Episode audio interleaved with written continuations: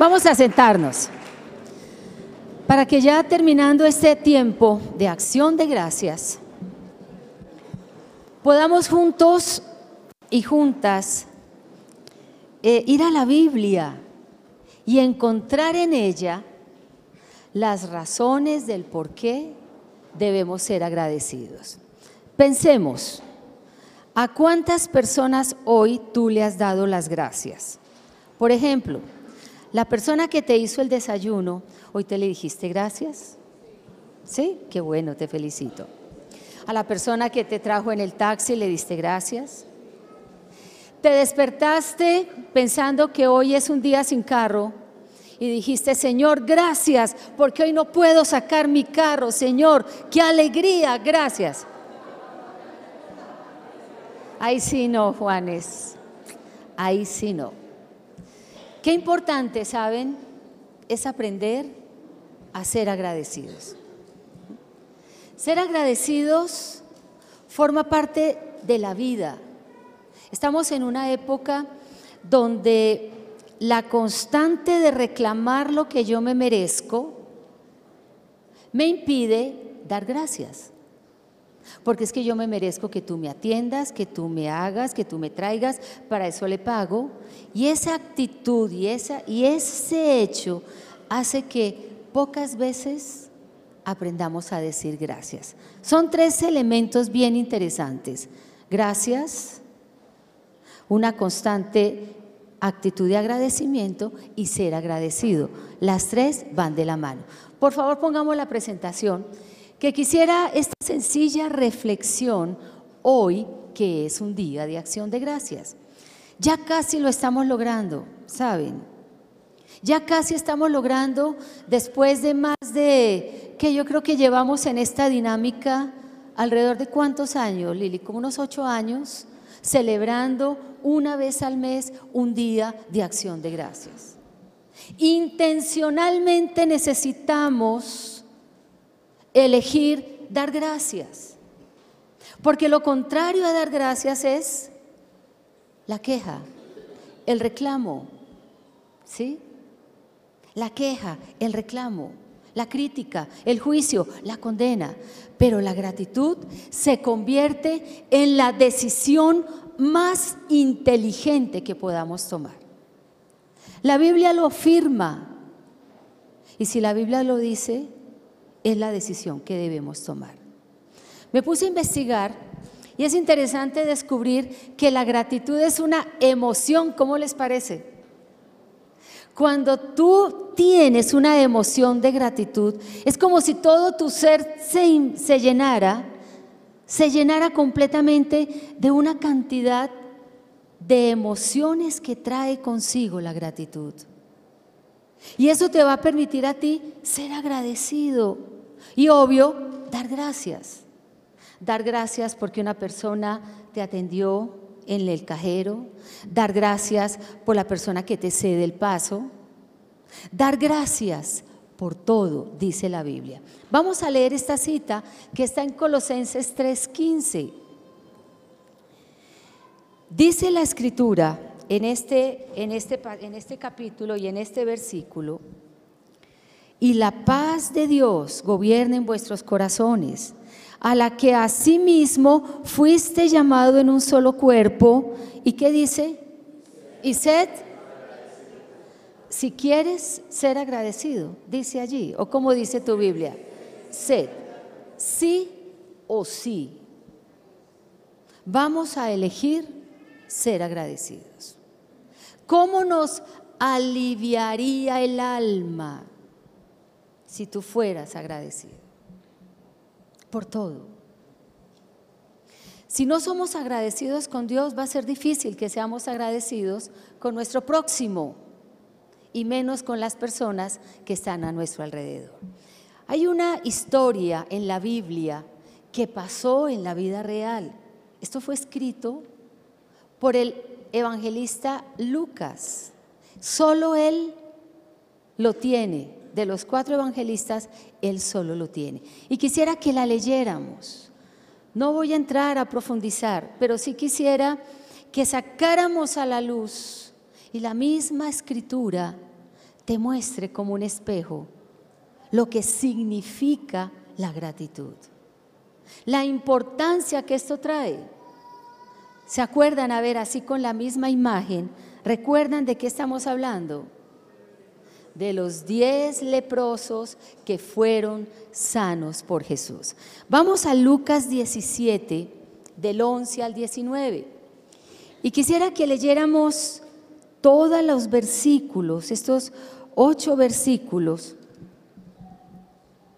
porque la misma escritura es tan clara y este pasaje de Jesús sigue retumbando a nuestros oídos. Ya estamos todos.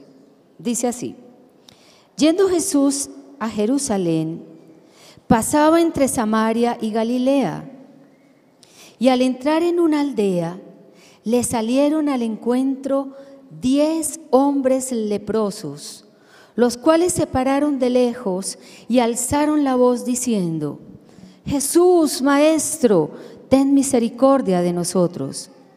Cuando él los vio, les dijo, Id, mostraos a los sacerdotes. Y aconteció que mientras iban, fueron limpiados. Versículo 15. Entonces uno de ellos, viendo que había sido sanado, volvió y glorificando a Dios a gran voz, y se postró rostro en tierra a sus pies, dándole gracias, y este era samaritano. Respondiendo Jesús le dijo, ¿no son diez los que fueron limpiados? ¿Y los nueve, dónde están? No hubo quien volviese y diese gloria a Dios, sino este extranjero. Y le dijo, levántate, vete, tu fe te ha salvado. En la época de Jesús, devuélvete por favor al anterior.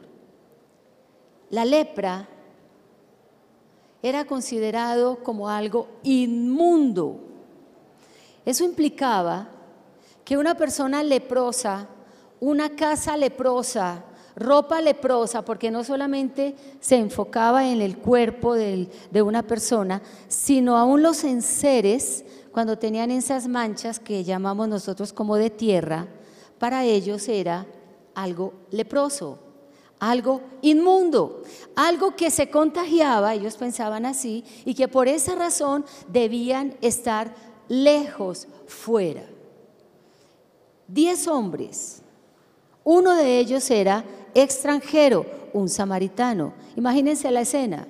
Jesús caminando con sus discípulos y de pronto este coro de hombres con sus vendas, con sus rostros, porque la lepra, en la medida que iba avanzando, las partes del cuerpo se caían. La nariz se caía, se caían los dedos, iban perdiendo y era absolutamente desagradable. Además de que supuraban estas llagas, Luego implicaba no solamente un aspecto muy desagradable, sino también un olor desagradable. Dice que estos hombres gritaban de lejos. ¿Qué le dijeron a Jesús? ¿Se acuerdan? Jesús, ¿qué? Ten misericordia de nosotros. ¿Cómo habrá sido ese coro? Ellos sabían que Jesús hacía milagros porque era, estaban escuchando que era el Mesías, que tal vez él era el Mesías, luego se le acercaron a Jesús en medio del camino. ¿Cuál habrá sido la cara de los discípulos? Seguramente todos reaccionaron hacia atrás, porque era algo inconcebible. Miremos la reacción de Jesús, que es una reacción, como siempre, absolutamente precisa y oportuna para el momento cuando Él los vio. El Señor los vio. El Señor sabía que tenían. ¿Será que solo alcanzó a ver su cuerpo? Él vio su corazón, Él los vio. Él sabía que había en ellos. Pero además de esto, les dijo, ¿qué les dijo? Bueno, vengan a cada uno, yo les doy un abrazo, un poquito de cremita, yo los unjo, a ver si se sanan. ¿Qué les dijo? Vayan y preséntense al sacerdote, porque esa era la ley para los leprosos. El Señor no hizo nada contrario a lo que la ley decía. Y dice la escritura en Levítico, ahí está la cita bíblica, Levítico 14, del 1 al 32, léanla en sus casas y se van a asombrar de lo estricto que era esta ley para los leprosos. ¿Y saben por qué? Porque el Señor que dejó escrito la importancia de entender la diferencia entre algo inmundo y algo limpio. Y la clave para que estos leprosos fueran sanos tenía que ver con los sacerdotes. Dice la escritura que estos hombres, ¿qué pasó? Se fueron. Y en la medida que iban caminando, ¿qué empezó a suceder?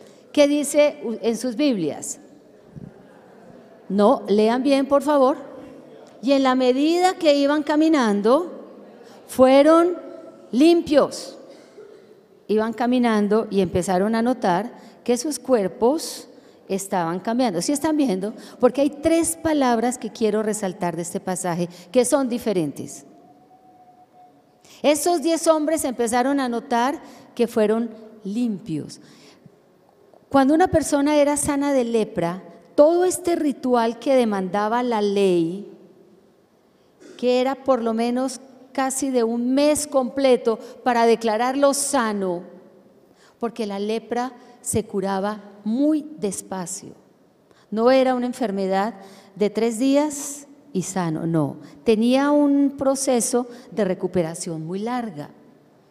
Luego era imposible que en un camino se limpiaron, pero como el milagro lo hizo Jesús, dice la escritura que estos hombres fueron limpios en la medida que iban caminando.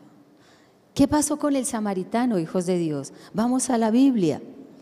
Miren lo que sucedió. El versículo 15.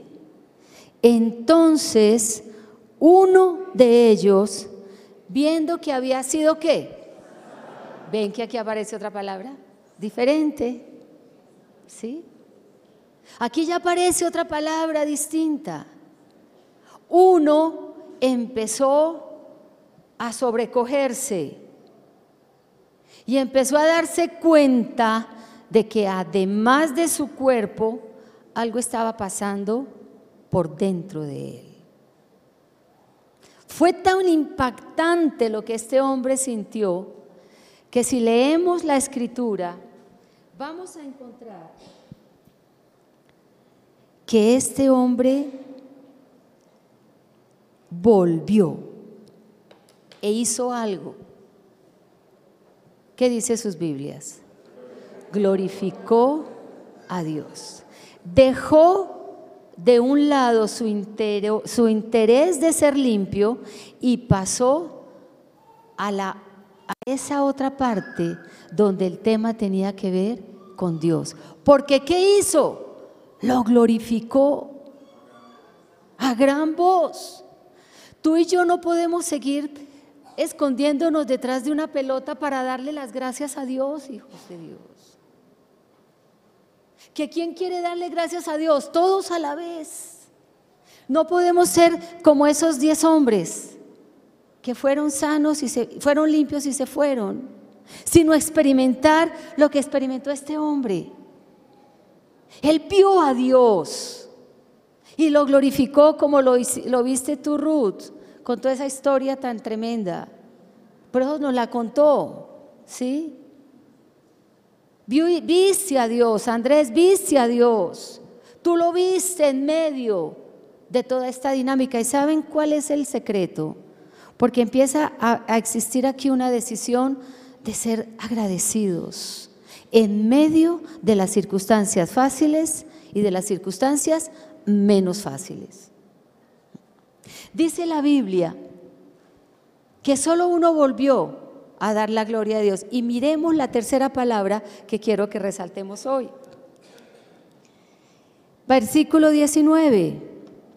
Y le dijo, levántate, vete, tu fe te ha... Ya estamos entrando en otra dinámica, porque aquí que hay ya eternidad. Estos hombres se quedaron en la temporalidad. Somos limpios, no tenemos lepra.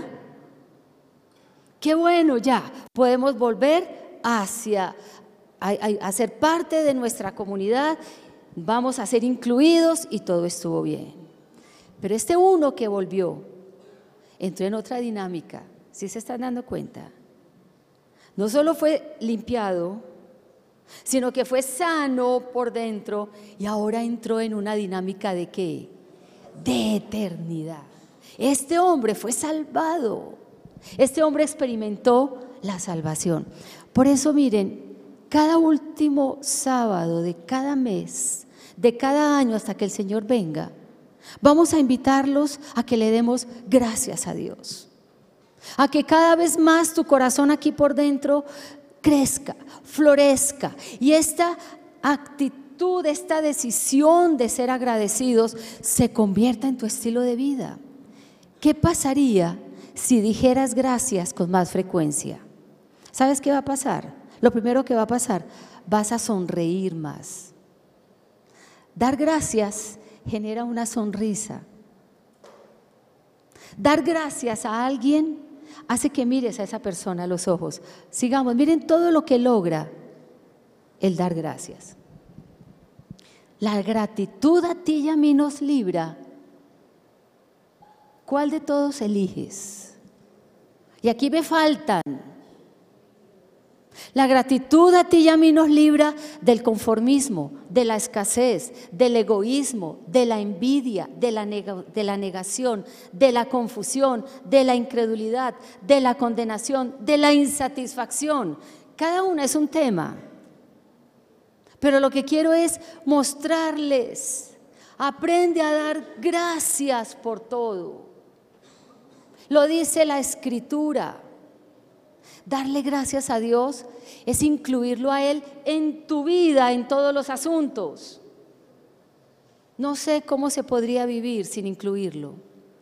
Qué difícil. Dice, dice el Salmo que seríamos como los que descienden al sepulcro. Vivir sin el Señor es estar muerto. Pretender enfrentar la vida con tantos temas es como estar muerto. Pero cuando te acercas a Él como este hombre y lo glorificas y le dices, yo te vi, no era mi lepra solamente, tú me limpiaste, tú me sanaste y también me salvaste. Hijos de Dios, Jesucristo vuelve pronto. El Señor Jesucristo vuelve pronto por su iglesia. Se los estoy diciendo para que nos vayamos juntos cuando Él venga. Y si te llegas a quedar, que te acuerdes que necesitas tener esa relación personal con Él. Para que cada vez más la vida, con todas las cosas que nos toca vivir, sin Él no tiene sentido. Luego miren, la, la gratitud es una decisión y se convierte en una emoción. Una persona agradecida es una persona feliz. No reclama, no reclama, es una persona feliz. Es una persona que ha entendido que hay una perspectiva de eternidad. En ninguna parte dice en la escritura que la vida es fácil. Lo que sí dice la escritura es que Él nunca nos va a dejar como no le vamos a dar gracias. Es que tenemos todos sus recursos. ¿Cómo no le vamos a dar gracias? Es que sus promesas se cumplen. ¿Cómo no vamos a andar diciéndole, Señor, gracias? Que la primera palabra al despertar sea, gracias, Señor. Aún gracias por la perecita que tengo. Gracias porque tú me das ganas para vivir, Señor. Nos libra, miren, la gratitud. Mira de todo lo que te libra. ¿Y saben qué hace más? Sigamos. Miren esto tan lindo. Abre todo nuestro ser. Es como si tú le permitieras a esos topes, eso que, te, que no te deja vivir, que no te deja ver más allá, lo quitaras. Y tú vas a poder ver a Dios.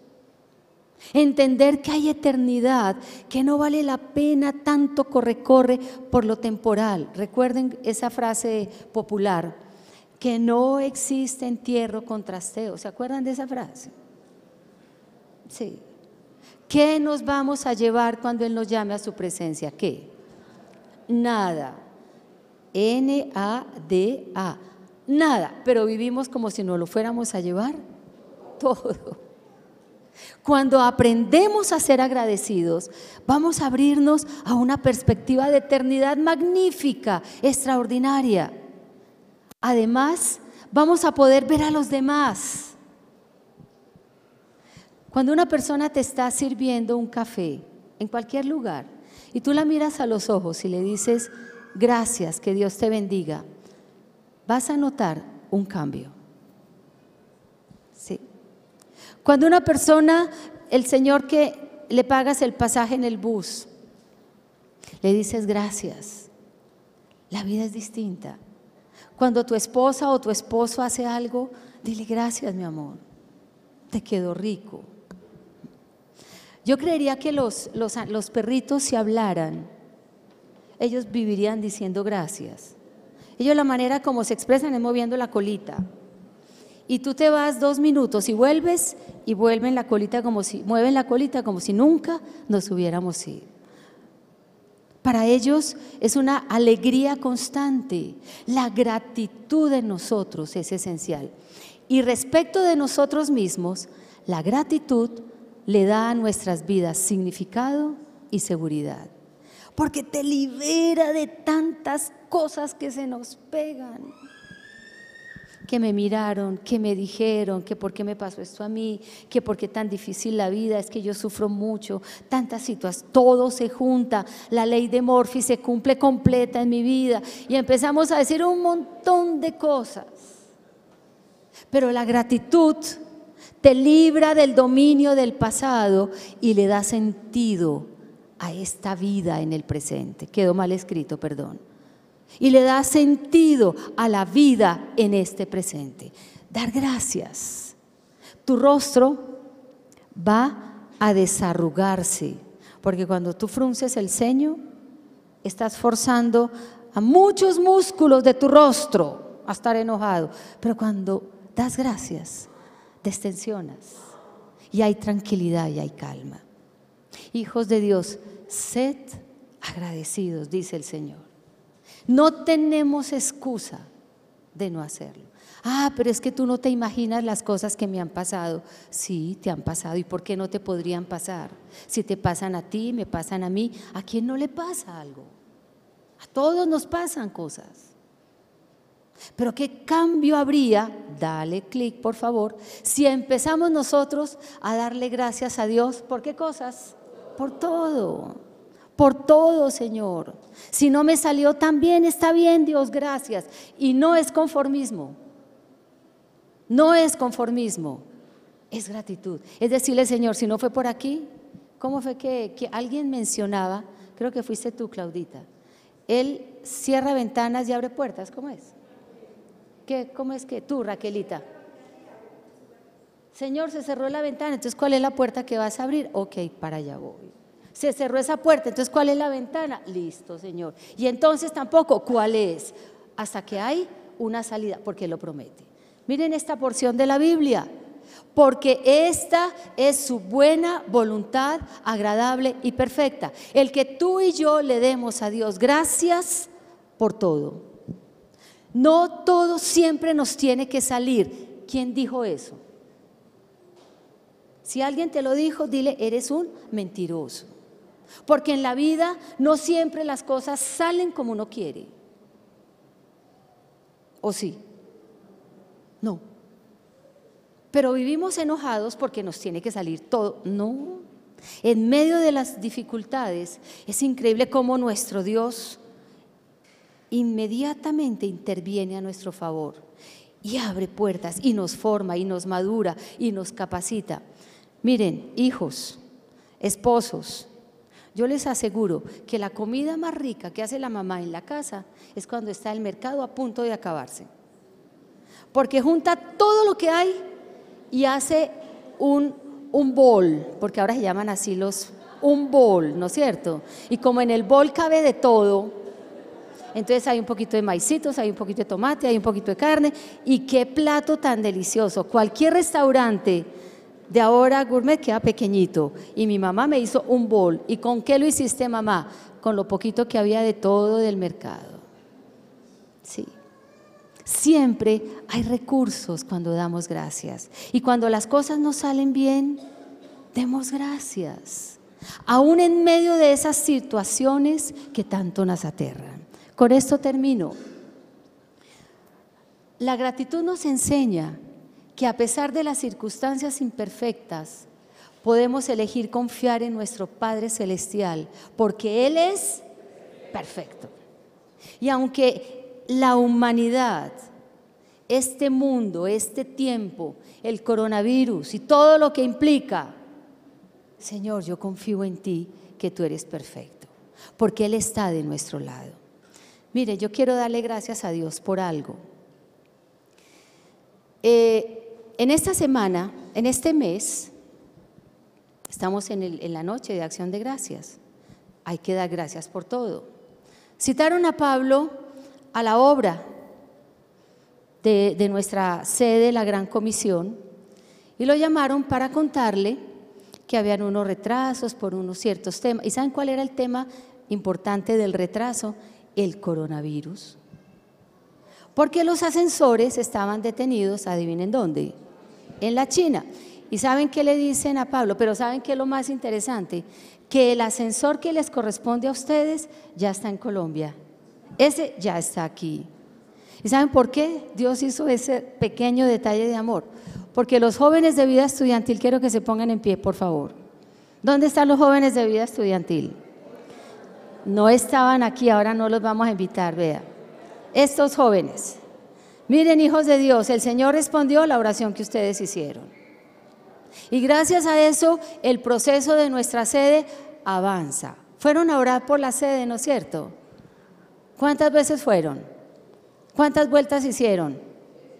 Muchas. Estuvieron durante todo el mes de febrero dándole una vuelta a toda la sede de la Gran Comisión, dándole gracias a Dios, orando, miren, orando con este acuerdo de oración, pidiéndole, perdón, pidiéndole al Señor que Él cumpla. Y saben que, hijos de Dios, el Señor respondió.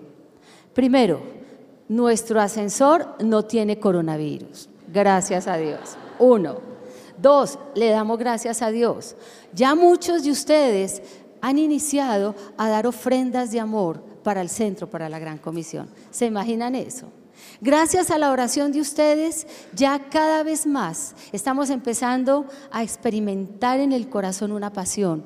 Tenemos un panel que nos anima a que sigamos insistiendo. La oración de estos jóvenes en este mes por la Gran Comisión empezó a dar fruto. Démosle un aplauso a ellos, por favor. Porque gracias, gracias por eso. Que el Señor te bendiga, Dani, lo mismo que a Eri. Fue un trabajo hermoso. Cada uno ya tiene sus hojitas. ¿Dónde están las hojitas del acuerdo que cada uno de ustedes debe tener? No lo tienen, por ahí debe estar. Porque quiero pedirle ahora, quiero pedirle ahora a todos los del PEC de mediodía y de la noche que se pongan de pie, por favor.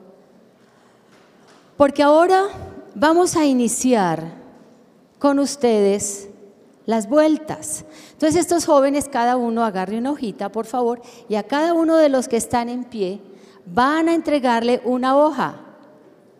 ¿Qué pasó ahí? Ah, la entrega oficial, por favor, Pacho, ven hasta aquí. Daniel, ¿dónde está Estelita? Vengan hasta acá.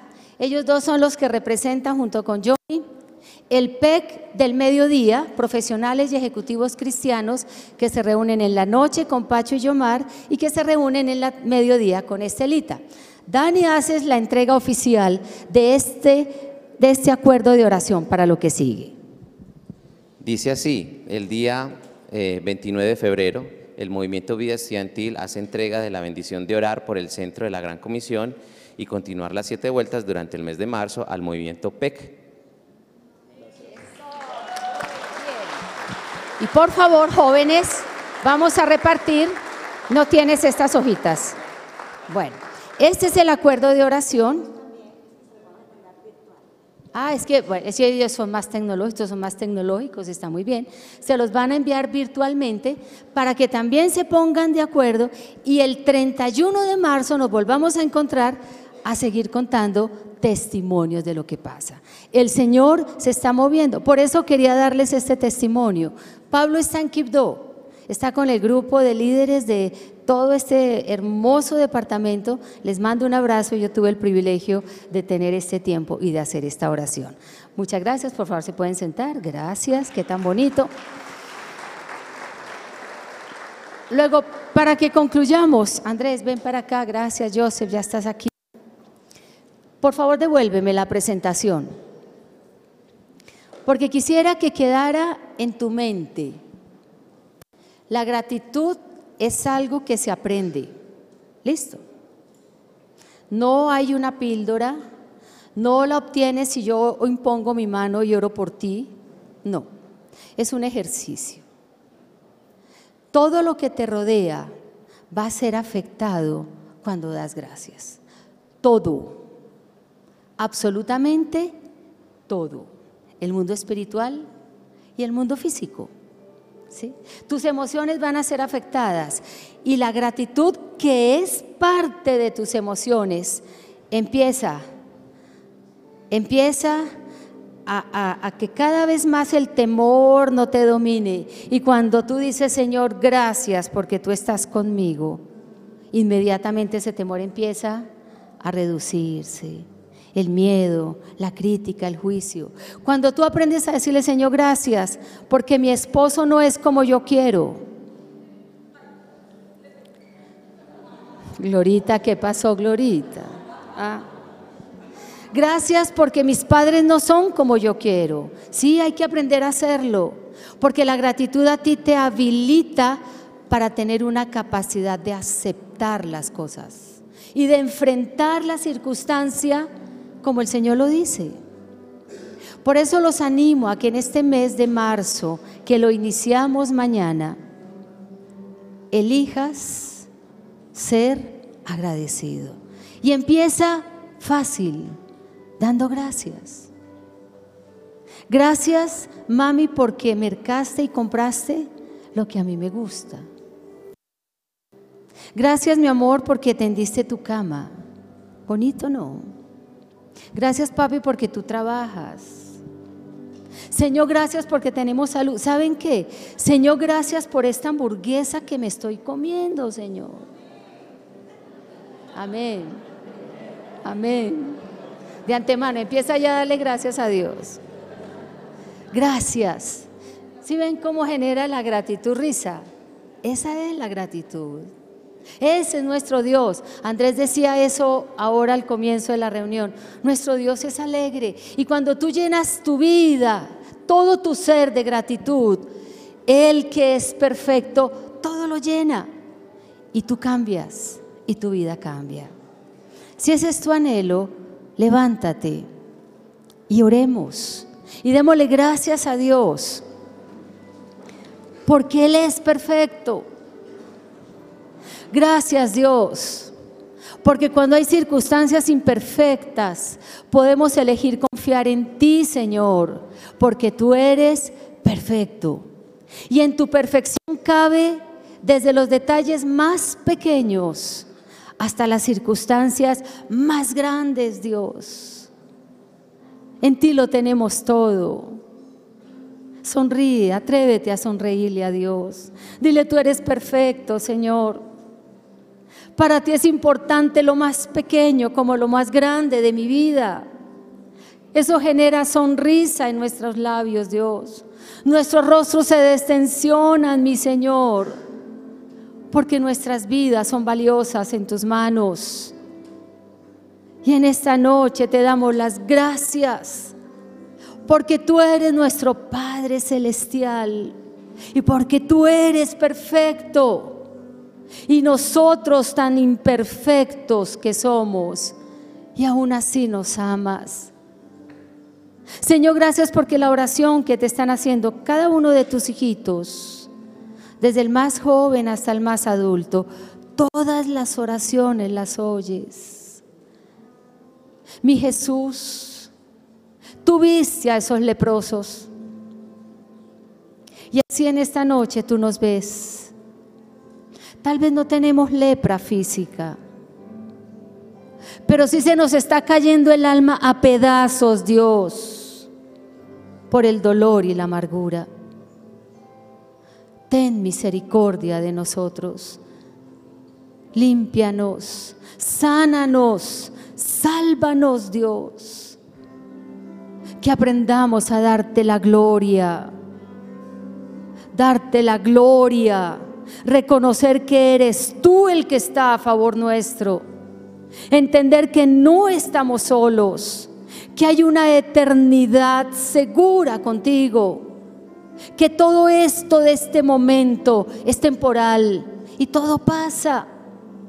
Y mi Señor Jesucristo, cuando tú vuelvas, que tus hijos e hijas como mi vida estemos firmes, confiados en ti, en la eternidad que tenemos contigo. Cuando pensamos en eternidad, los problemas de la temporalidad, Señor, son tan pequeños, dejan de ser tan importantes en nuestras vidas y nos permites comprender, mi Dios, ¿Cómo son tus planes magníficos los que nos permiten? Levanta tus manos y dile gracias por febrero porque ya se acabó. Gracias por todo lo que me diste. Gracias por todo lo que no logré, Señor, por lo que quedó pendiente. Mi Señor, y ahora que empiezo marzo, gracias por marzo, porque marzo te pertenece. Y toma tu decisión con Dios Primero toma tu decisión con Dios y dile, quiero ser agradecido y agradecida, Señor. Hoy lo decido. Hoy voy a obedecer tu palabra, porque tú me ordenas que sea agradecido. Y si estás con tu esposo, con tus padres, con tus hermanos, tómale las manos y dile, yo quiero ser agradecido con mi familia, Dios. Y que en este mes de marzo en nuestro hogar la gratitud reine por todas partes. Señor, gracias por la bendición que nos das. Gracias porque en este mes de marzo, nuestra sede para la gran comisión, vas a seguir bendiciendo, mi Dios, y vas a seguir acelerando los procesos. Gracias por los salones que ya están terminándose. Gracias por el auditorio. Gracias por todo lo que necesitamos, Señor, porque ya nos diste en febrero una parte y seguirás dándonos, Dios, porque tú eres fiel y tú eres el que pones el querer como el hacer por tu buena voluntad.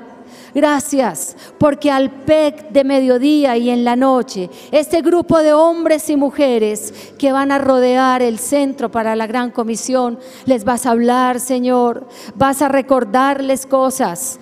Gracias, porque así como lo hiciste con los jóvenes de vida estudiantil, donde fueron bendecidos con bendición, Dios, y nos diste respuestas, en marzo vamos a ver también tu gloria. Por eso te damos las gracias, por eso te damos la gloria. Y como este leproso, gritamos un gloria a Dios con todas las fuerzas. Gloria a Dios. Él está con nosotros. A Él lo amamos con fuerza. Aplaude con fuerza. Porque Él es Dios y Él está con nosotros.